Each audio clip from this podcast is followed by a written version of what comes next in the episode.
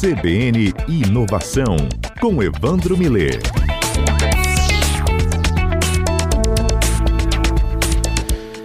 Primeiro CBN Inovação no ar e nessa segunda com Evandro Miller ao vivo. Feliz ano novo.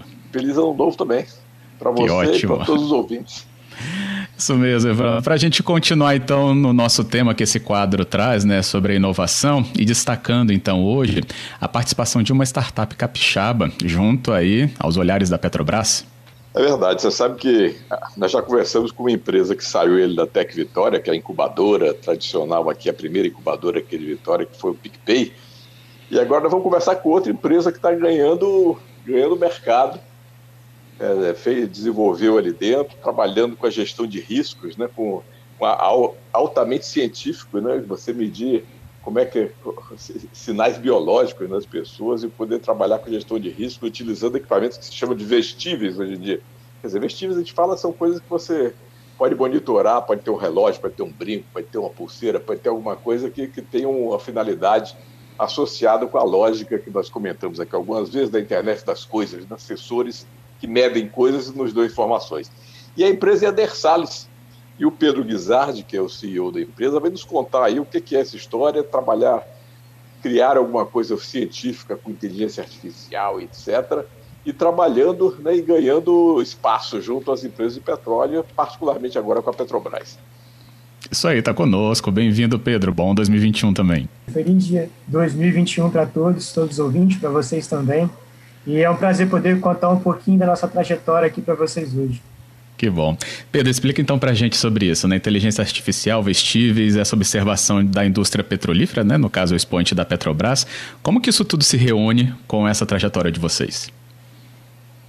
Sim. Uh, a Dessalles, a gente nasceu né, com uma ideia, mais ou menos uns cinco anos atrás, com o objetivo de desenvolver e trabalhar com tecnologias vestíveis na época voltada a um público portador de doenças crônicas, com uma doença um pouco mais avançada, e a gente queria de fato conseguir acompanhar esses dados vitais para que a gente pudesse prever algumas situações e pudesse de fato agir antes desse quadro se tornar um pouco mais grave.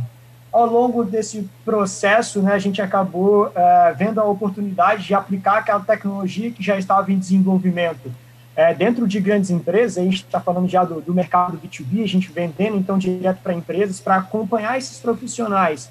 Durante a execução de atividades complexas, atividades que exigem, tem um risco ali muito, muito grande naquela operação, para que a gente pudesse acompanhar o estado de saúde, o nível de vigília daquele profissional e conseguisse agir de forma 100% autônoma através dos nossos dispositivos vestíveis para poder mitigar de fato, é, ou pelo menos reduzir os riscos durante a execução dessas operações. E agora a gente deu mais um grande passo esse ano, de, o último ano de 2021, de 2020 foi muito importante para a Versalhes, a gente já tinha iniciado um trabalho junto à Shell, e agora a gente está se unindo na Petrobras para poder levar essa tecnologia de fato, tanto para o onshore e com muita força para o offshore também. Quer dizer, como é que funciona? Quer dizer, o empregado, uma pessoa que está trabalhando, ele usa ali eventualmente um relógio que mede se ele tem sono, se ele tá, se ele tem um problema qualquer e avisa de antemão e aquilo vai um sinal para dentro do, do software que vai para o aplicativo, que vai para que vai para um celular, que vai para um smartphone de alguém, é assim o mecanismo? É, basicamente, né? A gente tem uma pulseira, é, toda a tecnologia é 100% proprietária da Versalhes, a gente desenvolve a tecnologia de ponta a ponta, a gente tem nosso próprio de pesquisa, time de pesquisa e desenvolvimento, formado por doutorandos em biotecnologia, médicos analistas de dados, que estudam o comportamento desses dados vitais durante a execução dessas atividades, e aí a gente consegue predizer algumas situações, por exemplo, ah, como sonolência durante a execução dessas atividades. O nosso mecanismo, analisando os dados de fluxo de sangue e movimentação, a gente consegue entender esses padrões, e aí a pulseira analisando esses dados localmente ali, ela começa a sugerir ações para que esse operador execute, para que a gente então possa retomar esse nível de vigília para que ele possa ficar atento novamente. E essas ações elas são é, analisadas e sugeridas de, da pulseira e elas começam do nível, por exemplo, leve, que vai ser ali um exercício de é, respiração, vai ser beber uma água, fazer um alongamento, coisa que não vai necessitar de fato a parada daquela operação para ser executada e aí, à medida que ela entende que aquilo teve um efeito sobre esses dados vitais desses profissionais, trouxe ele para um nível de alerta maior, ela então para de fazer essas ações. À medida que ela interpreta isso novamente, ela começa a sugerir novas ações para que seja feita. Quando essas ações elas são é, entregues a esse operador através da pulseira, esses dados também são entregues para os gestores da operação para que, caso, por exemplo, esse profissional ele receba um alerta de nível crítico para a gente, é, ele possa então intervir e aí entrar em contato via rádio ou outra forma para que ele possa sugerir uma substituição desse profissional ou, ou uma pausa momentânea ali para que ele possa ficar bem.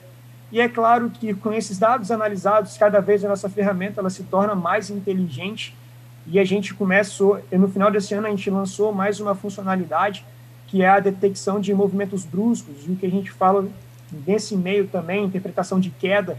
E aí, quando há um evento, por exemplo, de queda, o nosso sistema ele automaticamente é, intensifica a análise de outros dados vitais, como frequência cardíaca, uh, o índice de movimentação desse profissional, para a gente saber de fato a criticidade daquele evento e a gente possa avisar os, aos gestores para que a gente possa tomar as ações ah, com o máximo de antecedência possível.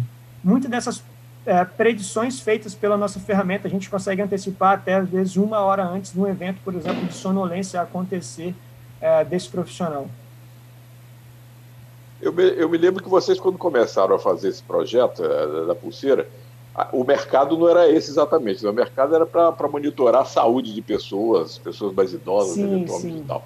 Aí vocês, como, como a expressão que se usa na área de startup, vocês pivotaram e foram para o outro mercado porque perceberam como é que foi essa mudança. Pivotaram que havia um mercado mais promissor para o pro projeto de vocês.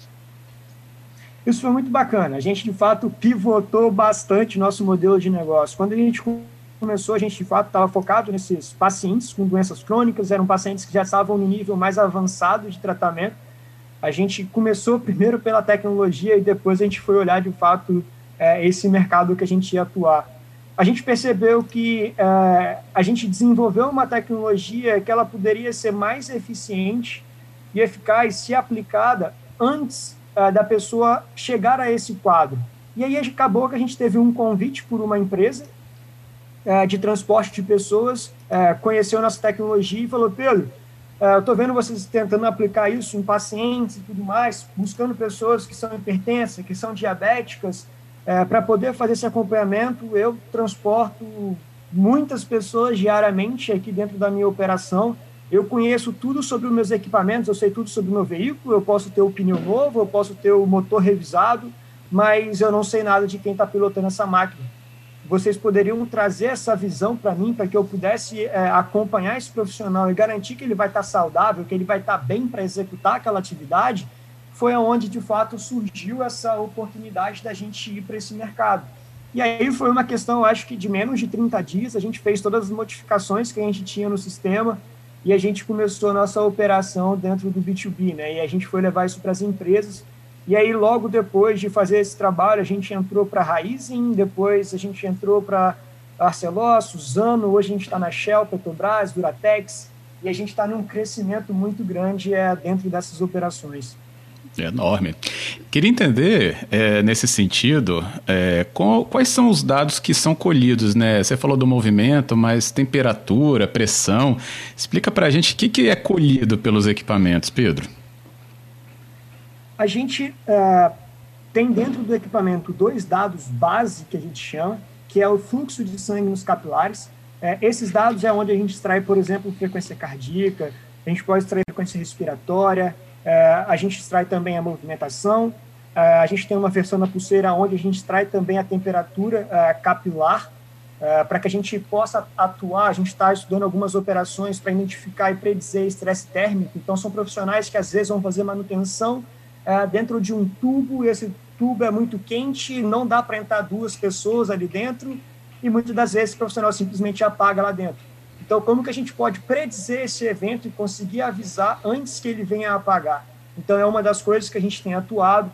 Agora, a gente está trabalhando esse ano para poder é, lançar nosso primeiro modelo de predição de mal súbito. E aí são várias variáveis que a gente utiliza nessa análise de dados é, e aí a gente combina muita delas, oximetria, uh, frequência cardíaca, movimentação, frequência respiratória, para que a gente possa, de fato, identificar, porque tem, tem um ponto muito específico do nosso modelo de atuação que difere a gente dessas uh, pulseiras fitness, né?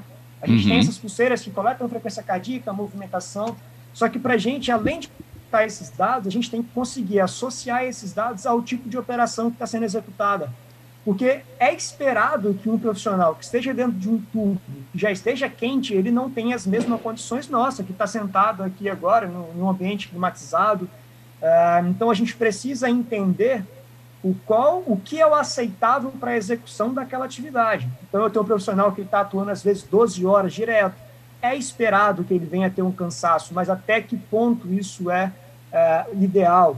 Até que ponto, por exemplo, essa condição, às vezes, muitas vezes, de saúde desse profissional, e a gente às vezes acaba tendo esses dados, a gente não faz diagnóstico né, pela nossa ferramenta, mas a gente consegue levantar alguns pontos de atenção, e aí cabe à empresa, a cliente Versalhes, fazer essa investigação, de ter profissionais, às vezes, que têm alguns problemas problema cardíaco, e aí precisa ser acompanhado, né, saber se ele está tomando remédio da forma correta, ele não vai é, ser impedido de executar aquela atividade, mas a gente vai garantir que ele vai executar a atividade da melhor forma possível e voltar para casa no final do dia em segurança.